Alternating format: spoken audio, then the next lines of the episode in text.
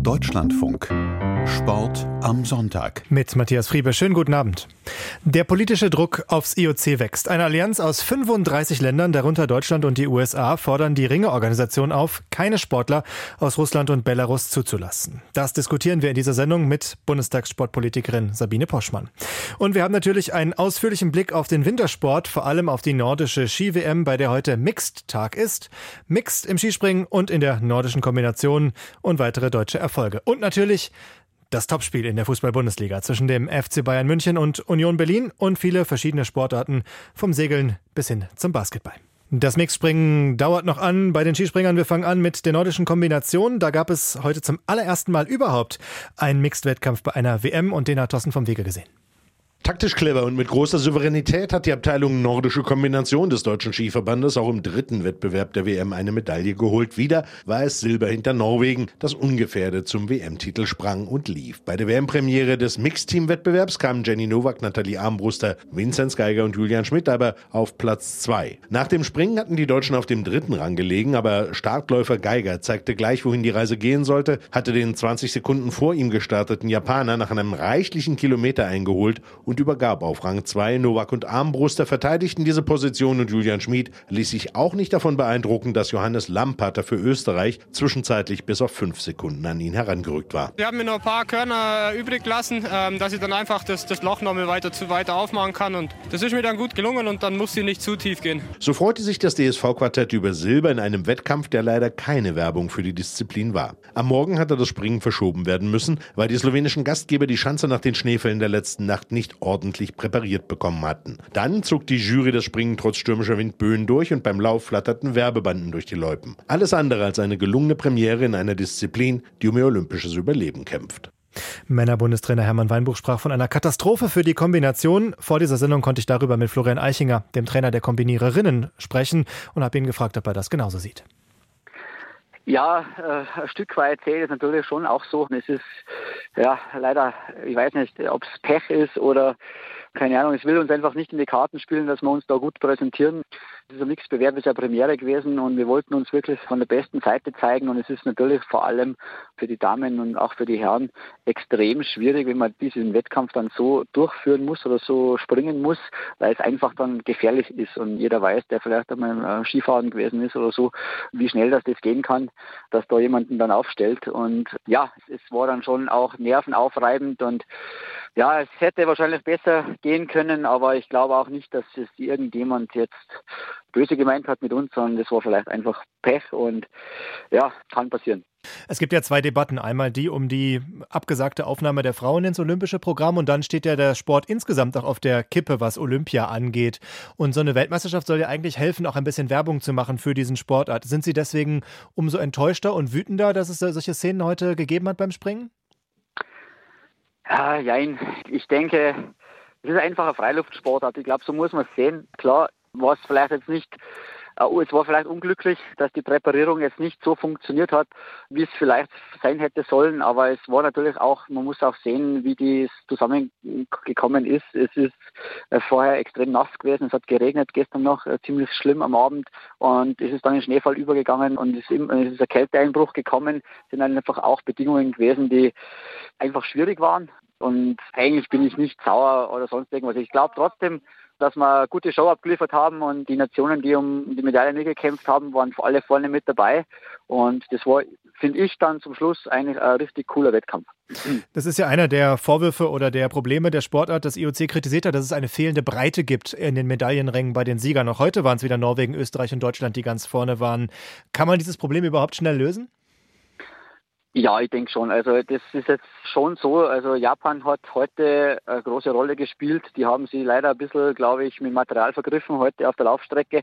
Sonst wären die, glaube ich, schon schwer zu knacken gewesen. Und Italien hat leider dann bei diesem Sturz den besten Mann verloren mit Alessandro Pettin, der im Einzellauf Bestzeit rennt. Ich glaube schon, dass das dann extrem eng zusammenrutschen kann. Und wenn das jetzt noch ein, zwei Jahre, und das ist einfach so, was ist vorher, das Ei oder das Huhn, äh, das weiß man immer nicht, wenn man natürlich das äh, pushen will. Und das IOC sagt, wir nehmen euch auf und wir supporten das und wir geben alles, dann schaut es auch in zwei, drei Jahren ganz anders aus. Und, und wir können da ja viele Nationen vorne präsentieren, die da mit fighten können. So sind es jetzt einfach die Nationen, wo die Verbände einfach am meisten investieren in diese Sportart und auch am meisten in Vorleistung gehen. Das darf man nicht vergessen, weil natürlich viele Förderstöpfe da angegriffen werden. Und, und wenn man nicht olympisch ist, wird es einfach schwierig. Und da muss man in die eigene Tasche greifen. Und ja, und deshalb kommt das auch zustande. Also es ist, es ist sehr schwierig, das einzuschätzen. Was ist wahrscheinlicher, Herr Eichinger, dass wir 2030 die erste Kombinations-Olympiasiegerin erleben oder 2026 den letzten Kombinations-Olympiasieger? Also ich glaube, dass wir 2030 die erste Kombinations-Olympiasiegerin feiern werden, irgendwo in irgendeinem Land. Ich glaube schon, als IOC, ich kann es nicht einschätzen, aber ich, ich gebe eine Empfehlung raus, dass man doch bei seinen traditionellen Kerngeschäften ja auch bleiben muss. Und ich denke, dass die Kombination ist einfach die Königsdisziplin der Nordischen äh, mit Skispringen und, und, Laufen. Und ja, ich denke, dass wir das packen werden. Äh, wir haben gute Ideen auch für die Zukunft. Und jetzt müssen wir es nur noch umsetzen. Das glaube ich ist eher das größere Problem. Ideen haben ist das eine, ist die Umsetzung ist das andere. Und da sind viele einzelne Parameter gefragt. Da muss auch die FIS, denke ich, auch mal ein Stück weit den Geldbeutel aufmachen und, und versuchen, Nachwuchscamps zu installieren, wirklich die breite Masse zu fördern, äh, Nationen zu unterstützen. Und genauso müssen auch die großen Verbände etwas in die Tasche greifen und, und Nationen unterstützen und ja, gut zusammenarbeiten. Und dann wird das, denke ich, auch fürs IOC sehr schwere Entscheidung werden, ob man die Kombination aus dem Programm nimmt oder nicht sagt Florian Eichinger, der Trainer der nordischen Kombiniererin hier im Deutschlandfunk Interview.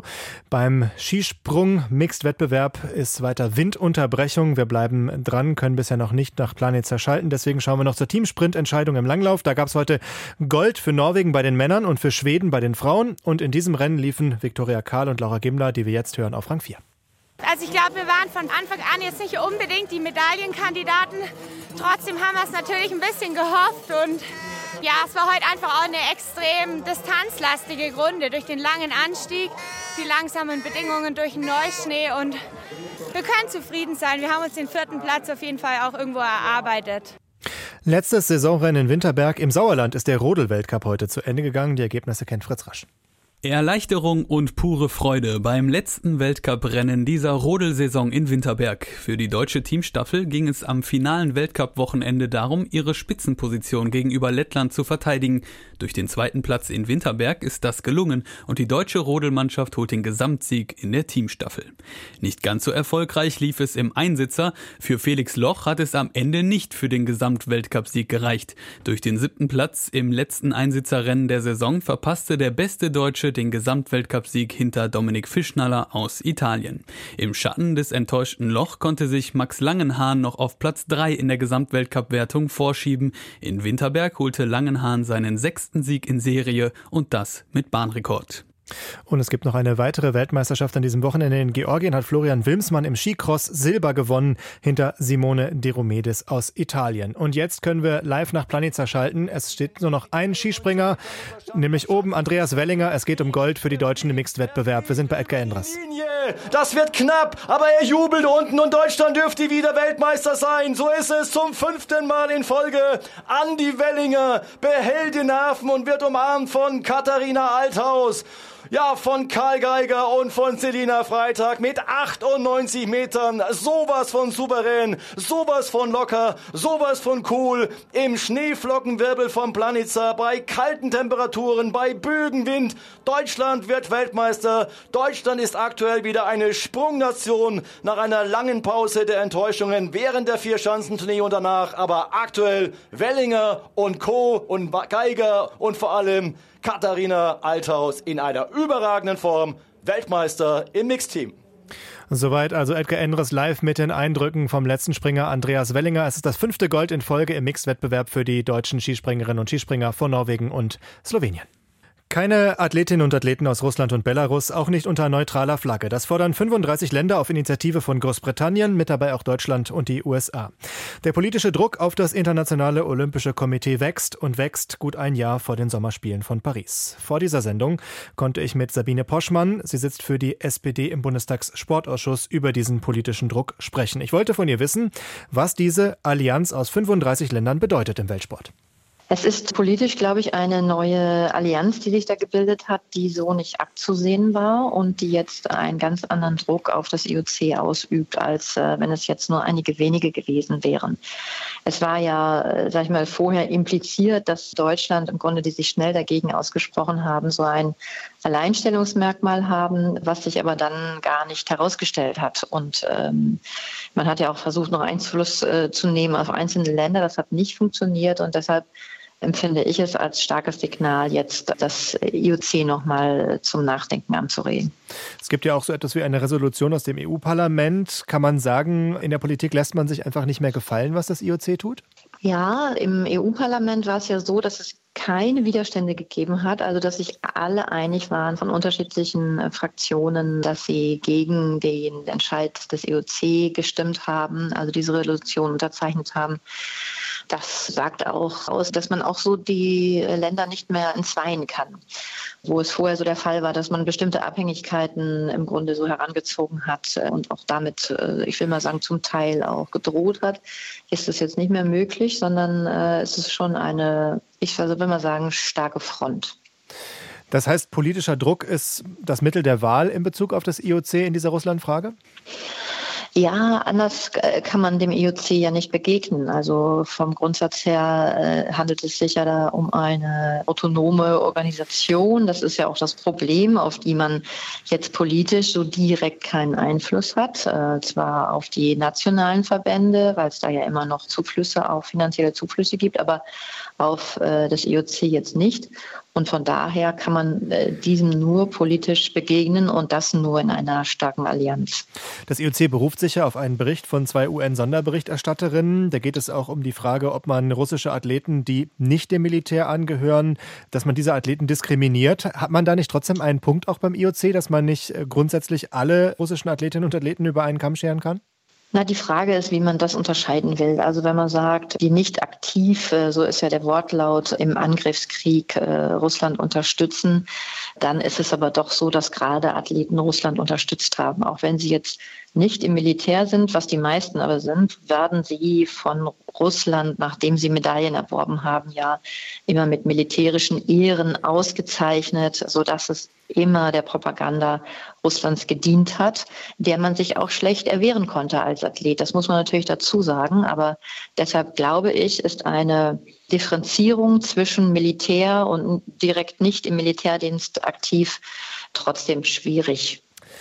Frau Boschmann, wir haben vor zwei Wochen hier bei uns im Deutschlandfunk mit einem Sanktionsrechtler gesprochen. Der hat ganz verkürzt gesagt, das auf den Satz gebracht, jede Diskriminierung ist schlecht, egal ob es die Guten oder die Bösen trifft. Warum darf man nicht regimetreue Sportler aus Russland diskriminieren?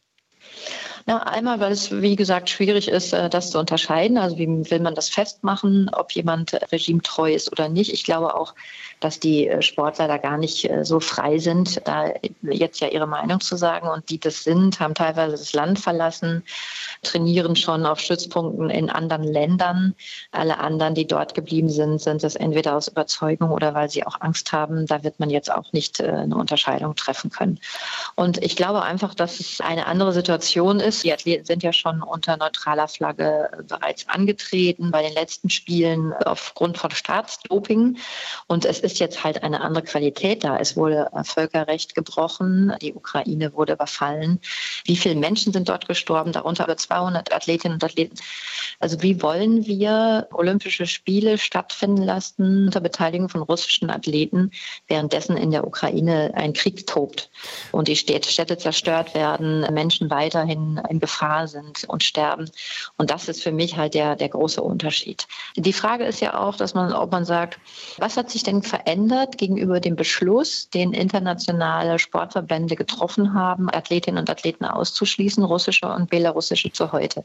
Es gibt keine Veränderung für mich und von daher gibt es auch keinen Grund, jetzt eine Veränderung herbeizuführen. Lassen Sie mich noch einmal bei dem Wort bleiben. Würden Sie dann sagen, die Diskriminierung auch Einzelner, die möglicherweise schuldlos sind, ist dann das kleinere Übel? Das muss man jetzt einfach ertragen für die nächsten Spiele? Ja, ich weiß nicht, ob man das äh, Diskriminierung in diesem Sinne so nennen kann. Die Gutachter haben das jetzt so genannt. Jetzt muss man mal sagen, es ist auch eigenartig, dass man Athletinnen und Athleten anderer Länder wegen Verwerfungen oder Taten von Staaten, sag ich mal so in der Vergangenheit, da war das nicht diskriminierend und jetzt bei Russland ist es diskriminierend, ne, so für Einzelne. Und deshalb finde ich, es wird so mit zweierlei Maß, auch im Gegensatz zur Vergangenheit gemessen.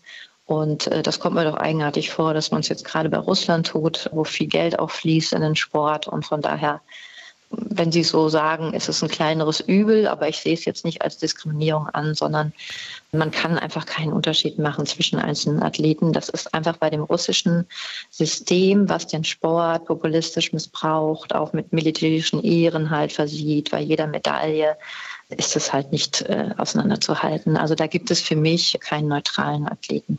Thomas Konetzko, der Präsident des Weltkanuverbands, hat hier bei uns im Programm gesagt, in seinem Verband ist das tatsächlich eine rein europäische Position. Die große, große Mehrheit aller Mitgliedstaaten im Weltkanuverband ist dafür, russische Sportler zuzulassen. Ja, da gibt es ja Unterschiede in den einzelnen Verbänden. Aber aufgrund der Allianz, die es jetzt gibt und auch USA dabei, glaube ich, sollte man die Position des IOC jetzt nochmal äh, überdenken. Was erwarten Sie denn vom DOSB? Ich erwarte, dass der DOSB sich dafür auch einsetzt. Also, dass er diese Bedenken, die politisch da sind, äh, gegen die Entscheidung des IOC auch vertritt als deutscher Verband und sich da nochmal für einsetzt, dass es zu einem Umdenken kommt. Ist der DOSB bis jetzt zu leise? Der DOSB hat sich ja zum Teil auf die Seite des IOC geschlagen. Er sagt immer, unter bestimmten Voraussetzungen äh, könnte er dem auch zustimmen. Ich glaube, er ist einfach im Moment so angepasst und sollte auch nochmal über seine Positionierung nachdenken. Jetzt ist es noch ein gutes Jahr bis Paris. Ist es für Sie dann am Ende denkbar, dass Sportler aus Belarus und Russland in Paris am Start stehen? Also vom Grundsatz her ist es so, dass ich ja sage, es gibt kein Ereignis, dass man sagen kann, äh, wir lassen jetzt russische und belarussische Athleten zu. Sollte es zu Veränderungen kommen im Laufe eines Jahres, kann man darüber nachdenken. Aber die Qualifizierungswettbewerbe laufen natürlich jetzt, sodass ich nicht denke, dass russische und belarussische Athleten dann teilnehmen werden. Ich meinte auch, äh, ist es für Sie denkbar, dass der politische Druck dann am Ende doch nicht ausreicht, um das IOC von einer möglichen Entscheidung pro Russland und Belarus abzubringen? Das IOC ist natürlich manchmal sehr eigen in seinen Entscheidungen und hält auch, wie wir in der Vergangenheit gesehen haben, zu den Entscheidungen. Von daher, für mich ist es undenkbar, aber ich will mal sagen, dem IOC würde ich es schon zutrauen. Sagt Sabine Poschmann von der SPD hier im Deutschlandfunk zur Frage einer möglichen Wiederzulassung von Russland und Belarus bei Olympia. Topspiele in der Fußball-Bundesliga vor diesem Spieltag waren gleich drei Teams punktgleich an der Tabellenspitze. Nach dem Spiel Bayern München gegen Union Berlin sind es nur noch zwei, denn die Bayern gewannen klar mit 3 zu 0, wie Michael Küster berichtet.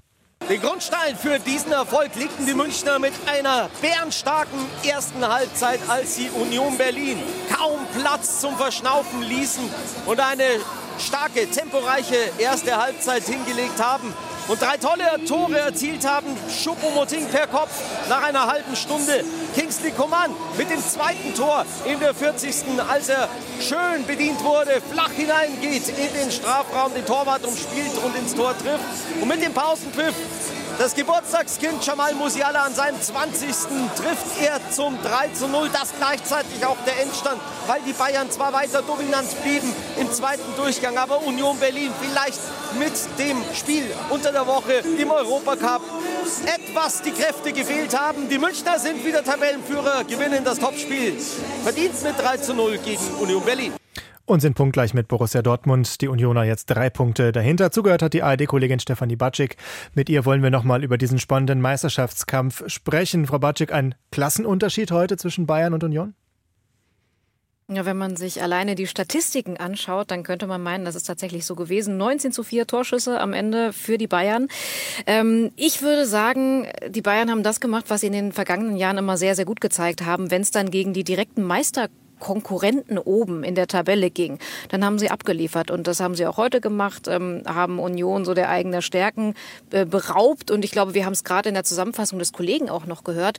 Ähm, das Spiel unter der Woche gegen Ajax Amsterdam in der Europa League, das hing den Eisernen tatsächlich in den Knochen auch noch. Das hat man auch gemerkt, denn da war der ein oder andere Konzentrationsfehler heute mit drin, der dann auch äh, zu Gegentoren geführt hat. Sprechen wir gleich sicherlich noch drüber. Wenn Sie sagen, im direkten Duell der Meisterschaftskandidaten, haben die Bayern die Unioner tatsächlich auch als einen solchen wahrgenommen, als äh, jemanden, der ebenbürtig mit um den Titel spielt? Na, ich glaube, das muss man dann irgendwann, ja. Also äh, alleine, wenn man die letzten Jahre betrachtet, immer wenn der FC Bayern zu Gast war an der alten Försterei, ich erinnere mich da an das ein oder andere Duell, das waren sehr, sehr knappe Duelle und man sieht ja, welche Arbeit ähm, der erste FC Union tatsächlich geleistet hat von Saison zu Saison und äh, Julian Nagelsmann hatte das auch noch mal vor diesem Spiel gesagt. Es ist jetzt nicht der Weltuntergang, äh, wenn wir dieses Spiel verlieren. Ähm, aber wir sollten mal gucken, dass wir auf jeden Fall äh, hier drei Punkte holen. Ähm, es ist nicht vorentscheidend, aber es ist ein wichtiges Spiel. Der Druck war ja gerade bei den Bayern sehr groß. Jörn Nagelsmann, ähm, auch um sein Verhalten, um die Geldstrafe gab es ja viele Debatten. Hat man also, wenn ich Sie richtig verstehe, den Bayern heute auch angemerkt, dass sie heute was gut machen wollten und unbedingt zeigen wollten, wer die Nummer eins im Ring ist? Das war schon sehr zielstrebig, ja. Und das ist genau das, was man, glaube ich, von außen auch von den Bayern erwartet, dass wenn es dann ähm, um diese ganz wichtigen Duelle geht, dass dann auch geliefert wird. Und das hat heute tatsächlich sehr, sehr gut geklappt. Und ich glaube, es hat Julian Nagelsmann auch extrem gut getan. Ich habe darauf geachtet, wie er reagiert hat nach dem Schlusspfiff. Da fiel so einiges ab, auch nach den Toren hat er die Siegerfaust mal so rausgeholt und hat gejubelt. Also das tat schon gut, ähm, vor allen Dingen, weil sich sehr viele andere Teams gegen den ersten FC Union in dieser Saison schon die Zähne ausgebissen haben. Ähm, die stehen ja immer sehr kompakt. Ähm, da war nicht viel zu holen.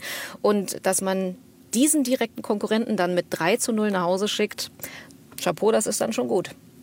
Union dagegen ähm, ist natürlich immer noch dran, liegt jetzt drei Punkte hinter dem FC Bayern und auch Borussia Dortmund. Ist das dann ein realistischeres Regal? Ist tatsächlich der Kampf um Platz 1 aus Union-Perspektive noch ein Regal zu hoch oder wie muss man das einschätzen? Na, man muss so ein bisschen schauen, ähm, wo der erste FC Union auch herkommt. Und ich glaube, wenn man äh, Urs Fischer, dem Trainer, die Frage stellen würde, würde der niemals sagen, für uns geht's jetzt hier um die Meisterschaft. Denn der ist zuletzt gefragt worden, als der Klassenerhalt, als die 40 Punkte erreicht worden sind, was ist denn jetzt das neue Ziel? Herr Fischer, und da hat er gesagt, mal wieder die internationalen Plätze zu erreichen. Ähm, das hat Union ja in den letzten zwei Spielzeiten auch geschafft. Dann in der Conference League am Ende gespielt und in der Europa League. Also man stapelt immer tief. Das gehört zu der DNA in Köpenick ähm, bei den Berlinern auch klar mit dazu. Man fährt damit gut ähm, mit dieser Route und äh, ja, und das Gute ist, man hat auch nicht viel zu verlieren. Vor drei Tagen noch, äh, Sie haben es schon angesprochen, der Sieg gegen Ajax Amsterdam in der Europa League, der Einzug ins Achtelfinale. Ich habe mich gefragt, äh, da wird man sich doch manchmal bei den Berlinern auch mal kneifen müssen. Vor wenigen Jahren noch Zweitligist, jetzt Europa League Achtelfinale, Ajax Amsterdam geschlagen. Und dann habe ich mich gefragt, kneifen die sich eigentlich überhaupt noch? Ich glaube, die genießen das einfach. Aber äh, vielleicht auch nochmal, um es ein bisschen einzuordnen. Das Schöne war, ähm, Urs Fischer hatte dann nach dem Spiel gesagt, ist ja Wahnsinn, vielleicht geht der Wahnsinn jetzt weiter. War aber auch ganz schnell wieder dabei zu kritisieren, was nicht so gut gelaufen ist gegen Ajax Amsterdam. Das Spiel mit dem eigenen Ball beispielsweise, sagte er dann, nee, das muss noch besser werden. Also man bleibt da auf dem Teppich und er betont es auch immer wieder und so nehmen die das auch tatsächlich bei den Eisernen.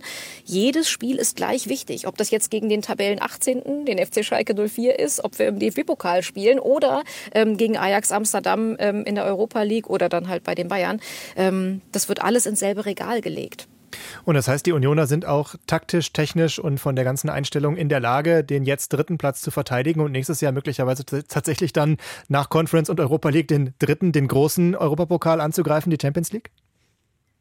Ja, es ist Wahnsinn, ne? Ähm, wenn man sich das mal so vor Augen führt. Aber ja, tatsächlich, ähm, ich würde jetzt mal sagen, es ist nicht die allerschönste Spielweise, die der erste FC Union zeigt. Also als neutraler Beobachter von außen. Ähm, aber es ist ein sehr kompaktes System mit einer Dreierkette hinten in der Abwehr. Die, ähm, das Mittelfeld ist relativ dicht und ich sage immer, da weiß jeder genau, was er zu tun hat. Die rücken alle raus, ähm, die arbeiten alle zusammen und sie haben in dieser Saison auch noch das, das Glück, dass wirklich die Torchancen, die sie sich rausspielen, dass die dann auch alle verwertet werden. Ähm, zum Beispiel auch nach Standards extrem gut. Und all das, dieses gesamte Konstrukt, dass da jeder am selben Strang zieht, kann dazu führen, dass es äh, tatsächlich für die Köpenicker am Ende für die Champions League reicht. Also ich, ich glaube es manchmal selber nicht. Ähm, ich begleite die, äh, diesen Verein jetzt auch schon die letzten Jahre immer wieder und ähm, man kann tatsächlich von außen nur staunen, ja.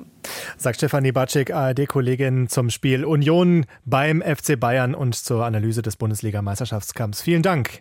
Am Nachmittag bereits trennten sich zwei, die etwas weiter hinten in der Tabelle stehen, der SC Freiburg und Bayer Leverkusen, 1 zu 1 unentschieden und darüber berichtet Julia Metzner. Ein bisschen mehr Enttäuschung stand nach Abpfiff den Leverkusener Spielern ins Gesicht geschrieben. Ein bisschen mehr Erleichterung den Freiburgern. Dabei war der Sportclub durch den Freistoßtreffer von Vincenzo Grifo nach einer knappen halben Stunde in Führung gegangen. Aber dann machte Leverkusen Druck. Und das sorgte dann doch für ein Lächeln bei Bayer-Torwart Lukas Radetzky. Gefällt mir, dass die Mannschaft Stabilität gezeigt hat, dass wir nicht äh, geknackt haben nach dem 1-0 äh, von Freiburg. Hier sowieso schwierig immer immer zu spielen. Äh, die haben eine starke Saison gespielt und spielen. Und, nee, also, mir gefällt, dass sie zurückgekommen sind und haben ein bisschen Stabilität und gute Leistung gezeigt auch. In der 67. Minute brach Bayer die Freiburger Gegenwehr. Asmun traf nach energischer Vorarbeit von Bakker und Würz zum 1:1. Danach war die Partie wieder offen. Freiburg wurde zwar wieder aktiver, die besseren Chancen aber hatte Leverkusen. Das Fazit von Freiburgs Angreifer Lukas Höhler. Wenn man den Spielverlauf sieht, hat Leverkusen auch gute Chancen und ich glaube, mit dem 1-1 können wir gut leben. Hauptsache nicht verloren und dann geht es nächste Woche weiter. Freiburg verpasst nach dem Unentschieden den Sprung zurück auf Platz 4, bleibt hinter Leipzig Fünfter. Leverkusen tritt im Tabellenmittelfeld als Elfter auf der Stelle. Beide Clubs stehen auch im Achtelfinale der Europa League, genauso wie Union und genauso wie auch Manchester United. Der englische Traditionsclub bestimmt aktuell viele Schlagzeilen, auch wirtschaftliche und politische. Denn die umstrittenen Eigentümer von United wollen ihre Anteile am Club verkaufen. Für den englischen Premier League-Verein gibt es einige Angebote, unter anderem aus Katar. Konstantin Eckner über das Übernahmegeschacher in England. Jay Motti ist seit er denken kann Anhänger von Manchester United. Sein Fan-Dasein geht so weit, dass er zusammen mit Freunden den YouTube-Kanal Stratford Paddock betreibt und damit seinen Lebensunterhalt verdient. Aber die letzten 18 Jahre als Fan von United waren nicht immer einfach. Vor allem wegen der Eigentümer des Clubs, der amerikanischen Glazer-Familie. Motti sagt. Das Problem mit den Glazers hat darin bestanden, dass erwirtschafteter Gewinn als Dividende ausgeschüttet wurde. Wenn nun jemand Neues kommt und Manchester United einfach liquide hält, könnten wir selbst genügend Geld generieren, um wettbewerbsfähig zu sein. Wettbewerbsfähig war United seit der Übernahme der Glazers 2005 eine Weile. Fünf englische Meisterschaften und ein Champions League-Titel sind der Beweis aber die Fans warten seit fast zehn Jahren auf den nächsten Premier League-Titel. So renovierungsbedürftig wie das Stadion Old Trafford wirkt zuweilen der gesamte Club. Die Glazer-Familie hat nach langem Hin und Her eingewilligt, die Mehrheitsanteile am Club zu verkaufen, wobei jüngst Gerüchte aufgekommen sind, dass sie zunehmend zögerlich wirken. In jedem Fall gibt es bislang zwei bestätigte Übernahmeangebote. Das eine stammt vom Chemiegiganten Ineos unter Leitung von Jim Radcliffe, der seit seiner Kindheit Anhänger von United ist. Das andere kommt von einem Konsortium aus Katar, angeführt vom Bruder des Emirs, und soll laut Bloomberg rund 5 Milliarden britische Pfund betragen. Zudem soll es noch ein Angebot aus Saudi-Arabien geben. Darüber hat zumindest die Tageszeitung The Telegraph berichtet. Von den Glazers möglicherweise in die Hände eines Golfstaats. Wie geht ein treuer Fan wie Jay Motti damit um? Ich habe kein Problem mit einer Person oder selbst einem Unternehmen aus Katar oder aus Saudi-Arabien. Mich kümmert es nicht, woher Menschen kommen. Meine Sorge besteht darin, dass man in Staatsbesitz gelangen könnte. Was wir bei vielen dieser Angebote und bei Eigentümern aus Katar und Saudi-Arabien sehen, wenn wir der Spur folgen, dann führt diese immer zum Staat. Es ist die Regierung oder die Herrscherfamilie, die diese Unternehmen bzw. Clubs besitzt. Das besorgt mich. Wenn man sich in Staatsbesitz befindet, dann kommen wir in Gefilde von Sportswashing. Man wird Teil von einem PR-Arm. Sagt Motti. Eine Übernahme durch Geldgeber aus der Golfregion würde jedoch einen Trend in der Premier League fortsetzen. Erst kam Abu Dhabi und kaufte Manchester City. Kürzlich gesellte sich Saudi-Arabien mit dem Kauf von Newcastle United hinzu. Könnte die Premier League oder die britische Regierung noch einschreiten und weitere Investitionen von Golfautokraten verhindern? Martin Siegler, Journalist der Tageszeitung The Times, hat sich vor dem Gespräch mit dem Deutschlandfunk umgehört. Ich habe das den britischen Sportminister vor einer Stunde gefragt, genau diese Frage. Und seine Antwort war nein. Obwohl eine neue Aufsichtsbehörde für den englischen Fußball eingesetzt wird, wird man sich nicht in außenpolitische Themen einmischen. Nichts hindert Katar daran, Unternehmen im Vereinigten Königreich zu kaufen. Sie haben bereits viel erworben. Also warum würde man den Kauf eines Fußballclubs verhindern? Nach aktuellem Stand hätte Katar bessere Chancen als Saudi-Arabien, neuer Eigentümer von Manchester United zu werden. weil saudische Geldgeber schon Ligakonkurrent Newcastle besitzen. Sollte Katar das Sagen im Old Trafford erhalten, würde eine neue Ära in der Premier League anbrechen, findet Ziegler.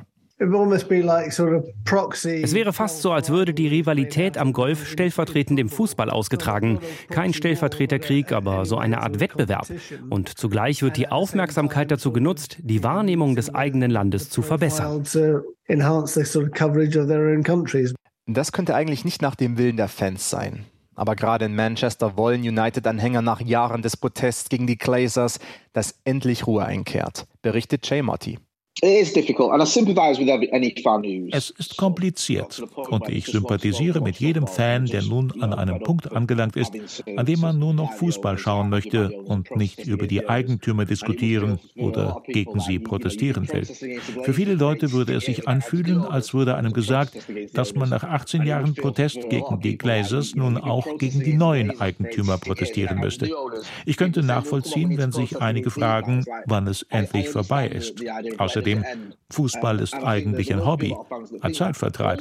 Es soll Spaß machen. Fußball in der finanziell aufgepumpten und weltweit bekannten Premier League ist allerdings zu mehr geworden als einer Freizeitbeschäftigung für jedermann. Die Liga wird zu einer Spielwiese für Autokraten mit nahezu unendlichen Finanzmitteln.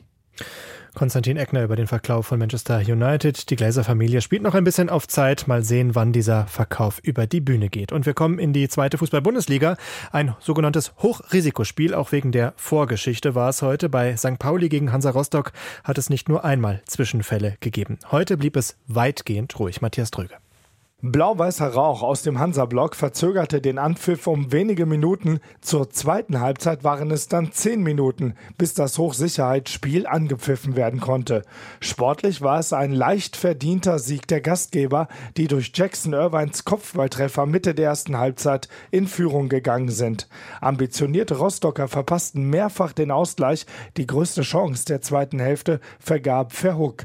Hansa bleibt abstiegsgefährdet, während St. Pauli am 30 30. Geburtstag seines Trainers Fabian Hürzeler den fünften Sieg in Folge feiert und den Klassenerhalt fast schon sicher haben dürfte. Außerdem setzte sich Heidenheim durch ein 1:0 in Bielefeld auf Rang 3 fest und Magdeburg gewann 2:1 in Hannover. Rund 23.000 Kilometer an Australien vorbei bis nach Brasilien. Im südafrikanischen Kapstadt hat heute die längste, die Königsetappe des Ocean Race der Segler begonnen. Marin Höfle. Auch wenn es sonnig losging, es wird ungemütlich werden im Rangeln um die besten Positionen. Starke Winde, grau, trüb und Wassertemperaturen nur im einstelligen Bereich. Das weiß Robert Staniek vom Team Europe. Das sind so die widrigsten Bedingungen, die man auf diesem Planeten vorfindet. Da ist nichts, keine Landmassen, die den Wind bremsen, die die Wellen bremsen. Das ist alles etwas härter, größer und natürlich kälter. Dazu 35 Tage auf engstem Raum. Das wird alle Seglerinnen und Segler an ihre mentalen und physischen Grenzen bringen. Es geht von Kapstadt nach Itajaí in Brasilien 12.750 Seemeilen, rund 23.600 Kilometer lang ist die dritte Etappe und damit das längste und härteste Teilstück beim Ocean Race. So eine Renndistanz gab es noch nie in der 50-jährigen Geschichte der Regatta. Der kürzeste Weg im Südmeer führt dicht am arktischen Eis entlang. Die Grenze dahin wird klar von der Wettfahrtleitung definiert, damit die Boote nicht mit Eisbergen kollidieren. Erste Priorität bei allen Teams, Hauptsache ankommen. Schon zum 60. Mal in seiner Karriere, so oft wie niemand vor ihm, hat Stabhochspringer Armand, genannt Mondo Duplantis, gestern Abend die sechs Meter übersprungen. Mehr noch Philipp Seitz über den nächsten Weltrekord. Schon zum sechsten Mal in seiner Karriere verbesserte Armand Duplantis den Weltrekord. Zum Ende seiner Hallensaison übersprang er beim Meeting im französischen Clermont-Ferrand 6,22 Meter und erreichte damit auch sein selbst gestecktes Wintersaisonziel. Die neue Bestmarke ist wieder ein Zentimeter höher als sein letzter Weltrekord bei der Freiluft-WM vor einem Jahr in Eugene. Seit drei Jahren ist Duplantis Weltrekordhalter, als er den Franzosen Renaud Lavillenie mit 6,17 Meter übertraf. Lavillenie ist inzwischen Organisator des Meetings von Clermont-Ferrand und fiel Duplantis nach dem erfolgreichen Weltrekord als erster Gratulant in die Arme. Bei den Europameisterschaften in Istanbul in der kommenden Woche wird Duplantis nicht am Start sein. Er verzichtet auf den Wettbewerb und konzentriert sich auf die Freiluft-WM in Budapest im Sommer. Die beginnt Mitte August. Eine Woche später sind dann die Basketballer dran. Die deutsche Mannschaft ist vor dem letzten Qualifikationsspiel morgen schon souverän qualifiziert. In Finnland geht es um den sportlich bedeutungslosen Gruppensieg. Wolfgang Brentscheid, der Generalsekretär des Deutschen Basketballbunds, freut sich in jedem Fall über die Auftritte des Teams, wie er mir vor der Sendung erzählt hat. Ja, wir sind hochzufrieden. Es war genau das, was wir uns als Ziel gesteckt hatten, für die Quali frühzeitig uns zu qualifizieren. Und wir sind deshalb insbesondere zufrieden, weil wir ja auch mit einer Spielerdecke von knapp 30 einen großen Kader zur Verfügung stehen haben in der Spitze, die auch bewiesen haben, dass sie alle international auf hohem Niveau mitspielen können. Wo kommt diese große Anzahl oder vergrößerte Anzahl her? Ja, ich glaube, es hat sich in den letzten Jahren die großen Invests, die wir alle als Verband, als Ligen und Landesverbände in die Nachwuchsarbeit äh, gesteckt haben, Nachwuchsbundesliga. Ich glaube, die vielen Signale an den Nachwuchsbereich, höherer Grad der Professionalisierung, das zahlt sich mittlerweile aus. Das sieht man bei den Ergebnissen der Jugendnationalmannschaften. Und es kommt halt eben viel mehr oben in der Spitze an mit absoluter Topqualität. Vor einem halben Jahr war die Heimeuropameisterschaft. Die war ein großer Erfolg, auch was die Aufmerksamkeit anging. Basketball war in aller Munde, auch in den Medien. Was ist davon geblieben? Also geblieben ist nach wie vor großer Zuspruch für die Sportart, plus natürlich auch hohe Motivation für uns weiter dran aufzusetzen und zu arbeiten. Schön ist, dass wir insbesondere im Bereich der Mini-Basketballspiele, also der Lizenzen für die ganz Kleinen, deutlich zugelegt haben. Wir haben fast 30.000 neue Kinder in dem Bereich. Und das war neben vieler anderer Ziele eigentlich das, was wir uns erwünscht haben. Und, und das ist messbar, dass es mit der EM zusammenhängt?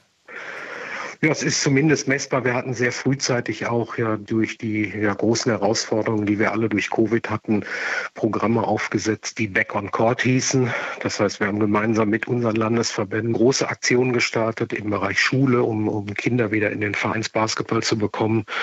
Ob es gezielt jetzt nur mit der Eurobasket zu tun hat, ist natürlich schwierig, aber es war definitiv ein Faktor, der uns geholfen hat. Es geht ja für viele Sportarten, auch für Ihre Sportart Basketball, immer auch um Aufmerksamkeit in der Öffentlichkeit, in den Medien. Spüren Sie noch etwas davon? Ist auch davon was geblieben von der Europameisterschaft? Ja, spüren für uns, für die Nationalmannschaft natürlich, da man ja immer nur die Fenster hat. Also wir merken, dass es äh, dann natürlich extremst hochfährt, wenn die Nationalmannschaft im Fokus steht. Und das merken wir schon. Was wir insbesondere schön finden, dass sich doch viele Medien jetzt auch insbesondere für die jungen Spieler, die jetzt für Deutschland spielen, die teilweise ihr erstes Länderspiel machen, ihr drittes oder ihr viertes, interessieren. Und das ist natürlich schön, dass die Aufmerksamkeit sich an der Stelle gedreht hat und dass nicht nur der Fokus immer auf unsere NBA-Spieler liegt oder Euroleague-Spieler, sondern dass die Wertschätzung der Medien, dass man da sagt, da gibt es eine breite Spitze und die jungen Leute kommen gerne, um für die Nationalmannschaft zu spielen. Das ist, was uns besonders freut und auch sich gut anfühlt, insbesondere für die jungen Nachwuchsathleten. Jetzt kommt die Weltmeisterschaft im Herbst wieder in Asien, Philippinen, Indonesien und Japan. Mit welchen Erwartungen fahren Sie dahin? Bisher ist es in der Weltmeisterschaftsgeschichte ja keine allzu große Erfolgsgeschichte, was die deutsche Nationalmannschaft geschrieben hat. Ja, das würde ich so nicht sagen. Ich kann mich daran erinnern, dass wir eine Bronzemedaille bei der Welt 2002, aber es war die einzige, ne? Also ja, äh, es waren auch viele Vorrunden dabei. Ja gut, also der Anspruch bei uns ist relativ klar, dass wir mit der Mannschaft, die wir aktuell haben, in der Weltspitze mitspielen können. Das ist Fakt. Nichtsdestotrotz muss man realistisch sein. Es gibt aktuell in Europa sicherlich zehn Nationen, die alle auf Augenhöhe sich an einem guten Tag untereinander schlagen können. Wir haben das jetzt gesehen, dass bei der Europameisterschaften Mannschaften wie Griechenland, Serbien, Litauen frühzeitig ausgeschieden sind oder selbst sogar der amtierende Europameister. Insofern sind wir realistisch, dass wir sagen, die Qualität ist da. Wir haben großen Respekt mittlerweile international. Niemand mag gerne gegen Deutschland äh, spielen in Westbesetzung, sodass wir einfach zur WM fahren, auch jetzt das Ergebnis der Eurobasket mitnehmen mit breiter Brust und natürlich ein Viertelfinal angepeilt werden muss. Man schaut ja dann auch immer ganz besonders auf die Gastgeber bei so einem Turnier. Philippinen, Indonesien, Japan verbindet man auch nicht sofort mit äh, ganz großem Weltklasse-Basketball. Mit welchen Erwartungen fahren Sie diesbezüglich dahin? Also ich gehe davon aus, dass wir eine fantastische Organisation erleben werden, weil ich durfte einmal miterleben, wie die Basketballbegeisterung auf den Philippinen ist. Es ist in der Tat so, dass man es nicht als, als Top-Nation im Basketball zuordnet. Die Mannschaft ist allerdings sportlich hochattraktiv, nicht einfach zu spielen. Und wir werden natürlich zumindest auf den Philippinen den modernsten Arenen spielen, bis hin zu einer Finalarena, ich glaube, von fast 50.000 Zuschauern. Also ich glaube, es wird eine große Überraschung werden, was Zuschauerzahlen und Organisationsgrad angeht. Also wir freuen uns definitiv riesig. DBB-Generalsekretär Wolfgang Brennscheid zur WM-Qualifikation und zu seinem Ausblick auf das Turnier in Asien im Sommer. Zum sechsten Mal in Folge sind die BR Volleys deutscher Volleyball-Pokalsieger bei den Männern. Im Finale gab es heute ein 3 zu 1 gegen Düren. Das Finale der Frauen im Anschluss fasst Jakob Rüger zusammen. Der Schweriner SC sichert sich den Pokaltitel in einem tollen Finale in Mannheim. Die Schwerinerinnen waren wieder eine Nummer zu groß für den SC Potsdam. Die Brandenburgerinnen mit einem guten ersten Satz, den konnten sie für sich entscheiden, aber schon im zweiten Durchgang lief gar nichts mehr zusammen. Schwerin dominierte das Spiel vor allen Dingen über die Blockabwehr und die exzellente Annahme. Sie konnten sich den zweiten und den dritten Satz sichern und gingen mit einem ordentlichen Vorsprung in den vierten Durchgang. Potsdam kämpfte, konnte das Spiel aber nicht mehr drehen. Am Ende feierte und jubelte der Schweriner SC, der sich den siebten Pokaltitel der Vereinsgeschichte sichert und am Ende 3 zu 1 gegen den SC Potsdam gewinnt. Unsere nächste Station in Sport am Sonntag ist jetzt Cottbus und das sogenannte Turnier der Meister im Turnen. Da gab es heute am zweiten Finaltag aus deutscher Sicht aber nichts zu holen. Andreas Friebel. Das Beste kam zum Schluss. Mit spektakulären Übungen am Reck ging das diesjährige Turnier der Meister zu Ende. Der Japaner Shohei Kawakami gewann in der Lausitz Arena am Königsgerät. Deutsche Turner hatten sich für dieses Finale nicht qualifiziert, dafür aber an drei anderen Geräten. Medaillen gab es am zweiten Finaltag trotzdem nicht. Die beste Platzierung erreichte beim Bodenturnen die erst 16-jährige Annalena König die Platz 5 belegte. Tags zuvor hatte der Deutsche Turnerbund zweimal Silber geholt. Meoli Jauch am Stufenbarren und Milan Hosani am Boden hatten sie in einem insgesamt sehr hochklassigen Turnweltcup erkämpft. Die internationale Friedensfahrt ist vielen ein Begriff, auch über den Radsport hinaus, als größtes Amateurrennen vor allem in der Zeit vor dem Mauerfall. Berlin, Prag und Warschau waren bis auf wenige Ausnahmen die Startorte. Am Freitag, zum Jahrestag des Kriegsbeginns in der Ukraine, hat es eine virtuelle Friedensfahrt gegeben, das European Peace Race. Jennifer Stange hat sich das für uns angesehen. Easy Start, bitte. Ja, es geht schon los. Verrückt, muss mich mal anstrengen. Jenny Chitka startet aus ihrem Schlafzimmer beim ersten virtuellen European Peace Ride. Die Hinterachse ihres Rennrads ist eingespannt in eine Vorrichtung, die ihre Pedalleistung auf den digitalen Asphalt in einer animierten Welt online umrechnet. Auf dem Computermonitor sieht Jenny Chitka sich selbst im Feld der rund 260 StarterInnen. Schau mal, der, der die Fahrt sozusagen anführt, der das Event quasi mit veranstaltet, der hat so einen großen äh, Beacon, dann, dass man den auch immer sieht von ganz weit ich bin in Karlstadt geboren, äh, jetzt Chemnitz. Und dort wird das Rennen auch organisiert von Arndt Hecker, der sich an das Vorbild für den European Peace Ride, die internationale Friedensfahrt, gerne zurückerinnert. Dann stehst du als kleiner Junge natürlich an der Straße und guckst denen zu und willst natürlich dabei sein. Und dann fängst du an, Fahrrad zu fahren. Dann hatte ich dann in den Leistungssport gewechselt und dann kam die Zeit, wo man auch 16 wird und dann auch nachgeholfen wurde in der DDR. Und dann haben meine Eltern gesagt, jetzt Schluss. Jetzt ist er selbst in der Organisation dabei. Vor drei Jahren wollte die Chemnitzer Radsportszene einen Beitrag leisten zur Bewerbung der Stadt als Kulturhauptstadt 2025. In 48 Stunden radelten rund 40 Leute nach Berlin und übergaben die Bewerbungsunterlagen. Und es hat funktioniert.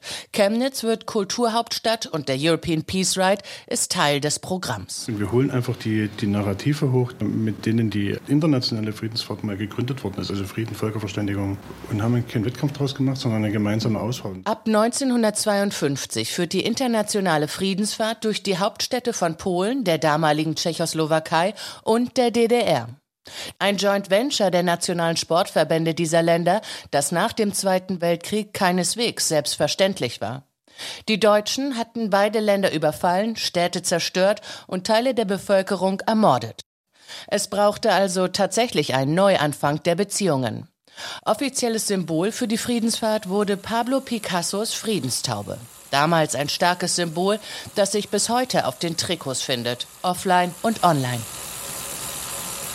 Jenny Chitka fährt entspannt im hinteren Mittelfeld beim virtuellen European Peace Ride am Jahrestag des russischen Überfalls auf die Ukraine. Ginge es nach ihr, könnte das ein bisschen mehr Thema sein.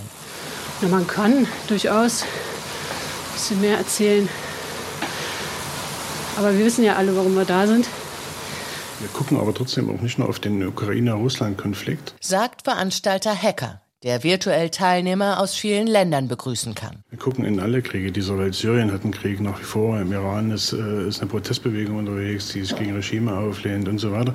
Es geht uns darum, auf Gewalt und bewaffnete Gewalt und Waffenkonflikte hinzuweisen. Zündstoff bietet allerdings gerade im Osten der Russland-Ukraine-Konflikt.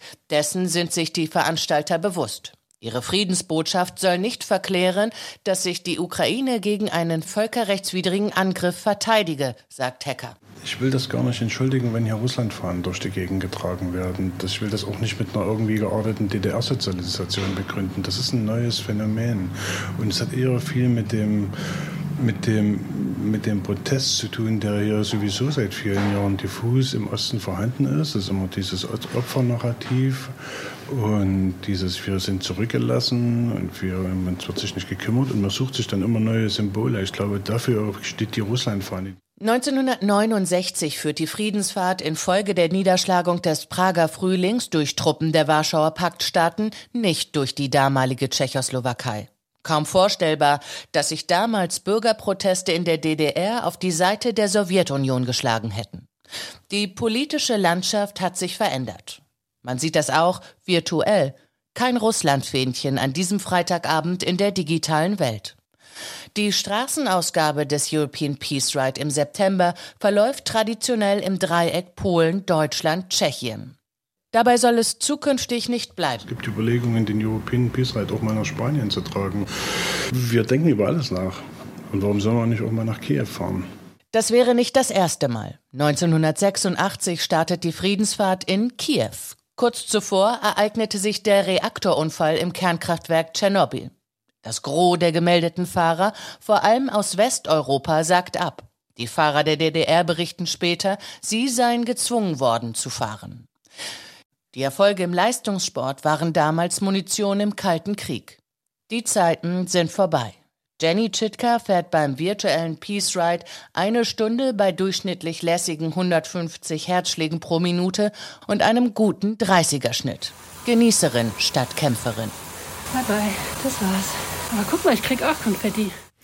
Konfetti bei der virtuellen Friedensfahrt. Jennifer Stange berichtete über dieses virtuelle Rennen am Jahrestag des Kriegsbeginn in der Ukraine.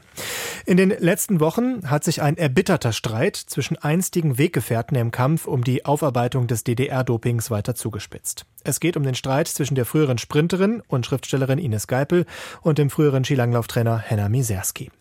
Ein umstrittener MDR-Film hat neues Öl ins Feuer gegossen. Der Präsident des Verbands deutscher Sportjournalisten, André Keil, ist ein guter Kenner der Materie. Er sagt im Deutschlandfunk. Wir reden ja schon von einem System, das relativ skrupellos mit jungen Athletinnen und Athleten umging. Und wir haben ja heute eben eine relativ hohe Geschädigtenrate. Wo sich das dann mal entzweit hat, kann ich gar nicht sagen. Ich werde ja in dem Spiegelartikel auch benannt, aber ich habe im Grunde genommen nach der sogenannten Dokumentation des Mitteldeutschen Rundfunks lediglich dem Kollegen, der Mitglied im Verband deutscher Sportjournalisten ist, der Autor dieses Films ist, insofern mein Entsetzen ausgedrückt, als dass dort unglaublich viele journalistische Grundlagen einfach ausgehebelt wurden. Ein Auszug aus unserem Sportgespräch mit André Keil und mit der grünen Europapolitikerin Viola von Kramon. Das hören Sie heute Abend ab 23.30 Uhr hier im Deutschlandfunk. Und mit diesem Hinweis auf die Sendung des Abends endet Sport am Sonntag mit Matthias Frieber. Ich sage danke fürs Zuhören und wünsche Ihnen jetzt noch einen schönen Abend.